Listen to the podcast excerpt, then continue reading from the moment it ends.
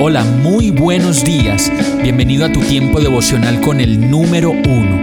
Qué alegría saludarte con la certeza de que Dios está obrando en tu vida su perfecta y buena voluntad, ya sea porque estás aprendiendo de un momento difícil o porque estás disfrutando de su amor a plenitud con paz y tranquilidad.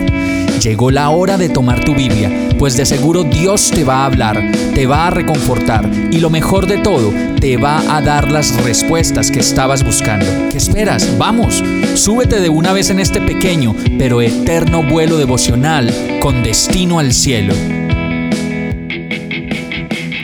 Y el mensaje de hoy se llama Si tienes algo de poder. Lucas 3:14 dice, ¿qué debemos hacer nosotros? Preguntaron algunos soldados. Juan les contestó, no extorsionen ni hagan falsas acusaciones y estén satisfechos con su salario. En la época de Juan el Bautista no solo se le acercaron recaudadores de impuestos para preguntarle sobre lo que deberían hacer, sino que también lo hicieron los poderosos, los generales, soldados, jueces y muchos más.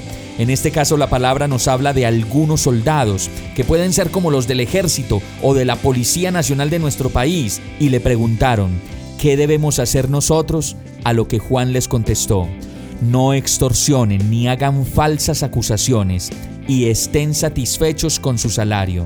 Y la verdad, a veces en nuestro país las personas dicen que son malos empleados o malos en su trabajo porque reciben un mal pago. Y la palabra nos dice que debemos estar satisfechos con el salario. Asimismo, Juan no solamente advierte del contentamiento con lo que nos pagan por las tareas que hacemos, sino que nos dice que no debemos extorsionar a nadie, ni amenazarlo, ni mucho menos hacer falsas acusaciones. Verdaderamente no necesitamos hacer estas cosas que finalmente nos ponen en un lugar degradante. Y si tenemos algo de poder o algo de decisión en el lugar en donde Dios nos ha puesto, pues usémoslo para lo bueno para ayudar, para recomponer y ser luz en vez de oscuridad. Vamos a orar. Gracias Señor por llamar mi atención. Sé que no he sido el mejor en lo que hago, ni como persona, y que más bien me he llenado de queja por lo que gano, porque nunca ha sido suficiente para mí. Asimismo, te pido me perdones por levantar falsos testimonios, calumnias y falsas acusaciones en contra de personas que ni siquiera sé por la situación que están pasando. Quiero ser correcto, Señor. Quiero ser amable y lleno de ti, agradecido con lo que gano y también con lo que tú puedes llegar a ser de mí como persona. En el nombre de Jesús, yo oro a ti y te lo pido. Amén. Hemos llegado al final de este tiempo con el número uno.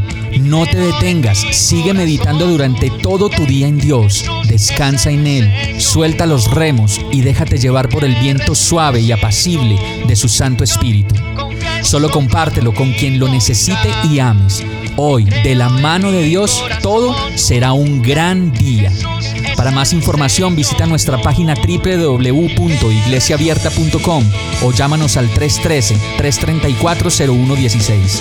Oramos y rogamos para que cada día te enamores más de Dios y para que no pares de pasar todo tu tiempo con el número uno